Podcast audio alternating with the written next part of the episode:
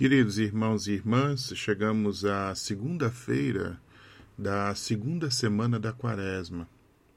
E o tema é, que hoje São Tomás nos apresenta para a meditação é o seguinte: era apropriado que nosso Senhor sofresse da parte dos gentios. E a inspiração é exatamente o Evangelho de Mateus, o capítulo 20, o versículo 19 e o entregarão aos pagãos para ser exposto às suas zombarias, açoitado e crucificado. Ouçamos então mais esta meditação de São Tomás sobre o mistério da paixão do Senhor. Pelo modo mesmo como se dá a paixão de nosso Senhor, seus efeitos são prenunciados em primeiro lugar, a paixão de nosso Senhor teve por efeito a salvação dos judeus, muitos dos quais foram batizados com sua morte. Em segundo lugar, por conta da pregação desses judeus, os efeitos da paixão passaram também aos gentios. Houve, portanto, certa adequação no fato de que a paixão de nosso Senhor ter começado com os judeus e depois com os judeus o entregando adiante, ter sido completada pelas mãos dos gentios. Para mostrar a abundância do amor que moveu a sofrer, Cristo, na própria cruz, pediu misericórdia para os seus torturadores. E já que ele desejava que tanto os judeus quanto os gentios percebessem essa verdade a respeito de seu amor, ele também desejou que ambos tivessem parte em fazê-lo sofrer. Foram os judeus e não os gentios que ofereceram os sacrifícios simbólicos da antiga lei. A paixão de Cristo foi uma oferta através de sacrifício, uma vez que Cristo padeceu sua morte por sua própria vontade, movido por caridade. Mas até onde pensavam aqueles que o puseram para morrer, ele não, eles não estavam oferecendo um sacrifício, mas sim cometendo um pecado. Quando os judeus declararam: Não nos é permitido matar ninguém, no Evangelho de João, capítulo 18, versículo 31, é possível que tivessem várias coisas em mente. Não lhes era permitido matar ninguém por conta da santidade da festa que eles tinham acabado de começar a comemorar. Talvez eles quisessem que Cristo fosse morto, não por uma transgressão de sua própria lei, mas como um inimigo de Estado, porque ele se tinha feito rei, uma acusação contra a qual não lhes cabia jurisdição alguma. Ou então, pode ser que eles tenham querido dizer que eles não tinham o poder de crucificar, que era o que eles almejavam, mas apenas de apedrejar, do mesmo modo que eles depois apedrejaram Santo Estevão. Ou ainda, o que é mais provável de tudo, que seus conquistadores romanos lhes tinham tirado o poder sobre a vida e a morte. Queridos irmãos e irmãs, eu quando olho para essa situação do Cristo que foi entregue na mão dos gentios, eu penso o quanto nós temos às vezes o desafio de refletir sobre o poder que está nas nossas mãos e sobre aquilo que nós não temos de fato poder, não temos jurisdição é, o tema hoje é bastante delicado quando a gente trata o tema da liberdade. Porque a liberdade, ela, ela hoje, ela está muito mal colocada. As pessoas pensam que ter liberdade é poder fazer qualquer coisa. Quando na liberdade, a verdadeira liberdade consiste, sobretudo, em escolhermos entre bens Eticamente falando, se nós sabemos aquilo que é o mal, não devemos fazer. O mal nunca se torna lícito pela capacidade da pessoa livre. A liberdade nunca é uma licença para o mal. Pelo contrário, se sabemos o que é o mal, devemos evitá-lo. E a liberdade, então, consiste, sobretudo, em escolher entre bens.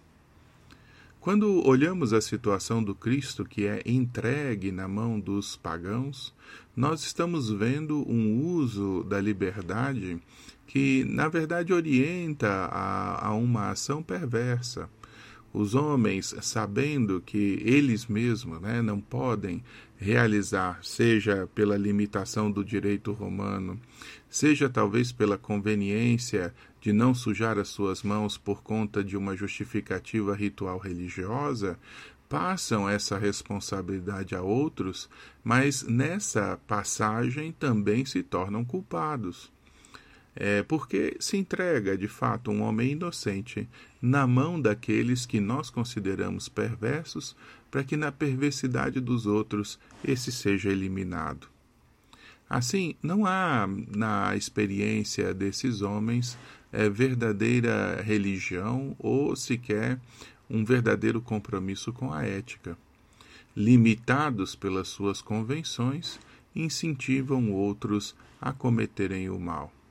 Assim, a cumplicidade deles se torna também evidente. De modo que nós vamos vendo que essa cooperação com o mal também gera na parte do Cristo uma solicitude para com todos. Porque se os judeus pecaram e levaram também os gentios à experiência do pecado no que diz respeito à morte do Cristo, a morte do Cristo alcança não só os judeus, mas alcança também os pagãos, que, participando deste pecado, participam também da redenção.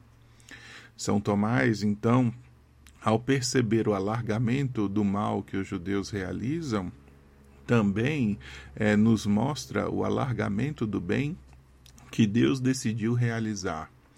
Se o mal se alarga dos filhos para aqueles que são simplesmente é, sem religião, é, o bem também se alarga dos filhos para aqueles que não têm religião.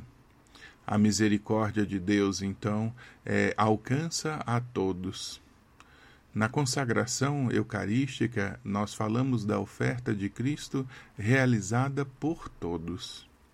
Muitos vão ser aqueles que se salvarão exatamente por adesão ao mistério de Cristo.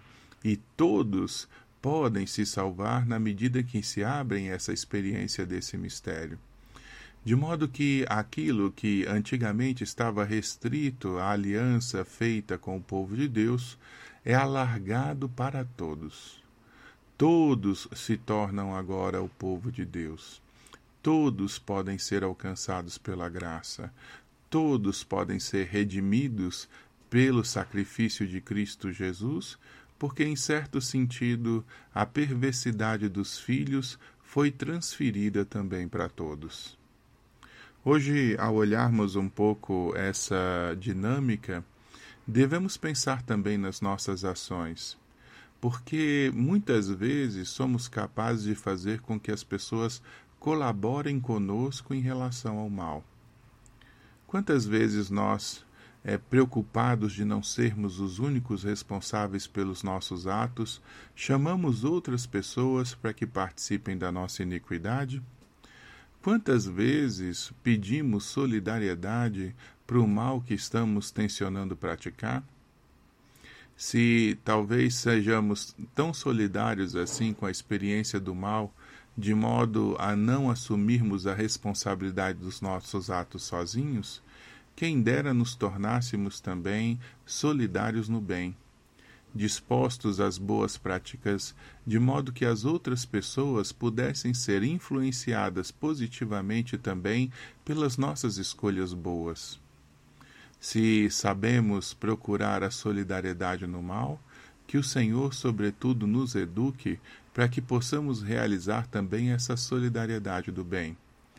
E é muito interessante ver como o Senhor Jesus quis que não só o ato dele fosse realizado de maneira exclusiva, mas permitiu aos homens também solidarizar-se com a redenção, de modo que a redenção fosse sempre uma obra do Cristo, mas fosse também mediada pelos homens. São esses mesmos judeus que, batizados pelo mistério de Cristo, levam o Evangelho ao mundo inteiro, é, fazendo com que outros pudessem participar de maneira solidária da redenção. O Cristo a realiza por conta e eficiência própria, mas nós participamos dessa realidade na medida em que nos unimos nessa grande obra de evangelização, nessa grande obra de construção do reino de Deus. Por isso, hoje, é, entendamos a importância de nos tornarmos solidários com a obra de Cristo. Porque às vezes olhamos e desistimos dos outros dizendo: não, só, só Deus pode dar jeito a essa realidade. Sim, é verdade mas Deus quer dar jeito a realidades através também da nossa cooperação, do nosso auxílio, da nossa participação nesse mistério. Assim, queridos, aprendamos o que significa essa solidariedade de salvação, de modo a podermos participar dessa experiência e desse mistério, como Maria participou, se tornando também essa medianeira de graças, como os apóstolos participaram, como grandes evangelizadores e os primeiros a irem pelo mundo inteiro a evangelizar toda criatura, como os santos também participaram, dando testemunho dessa presença e dessa ação do Senhor. Rezemos então. Senhor Deus, dai-nos aprender o que significa a solidariedade com o bem. Ajuda-nos, Senhor, hoje pelo conselho da caridade, a nos tornarmos solícitos para com os outros que necessitam do nosso auxílio. Dai-nos, Senhor, compreender que o bem que fazemos faz parte também do bem que é próprio de Deus, e que, na medida em que realizamos, nós cooperamos também com a graça divina de redenção que a nossa vida, Senhor, possa aderir ainda mais perfeitamente a essa experiência de oferta cotidiana de vida, de modo que é, sejamos solidários à ação de Cristo, a ponto de nos identificarmos com Ele. Amém. O Senhor esteja convosco, Ele está no meio de nós. Abençoe-vos o Deus Todo-Poderoso, Pai, Filho Espírito Santo. Amém.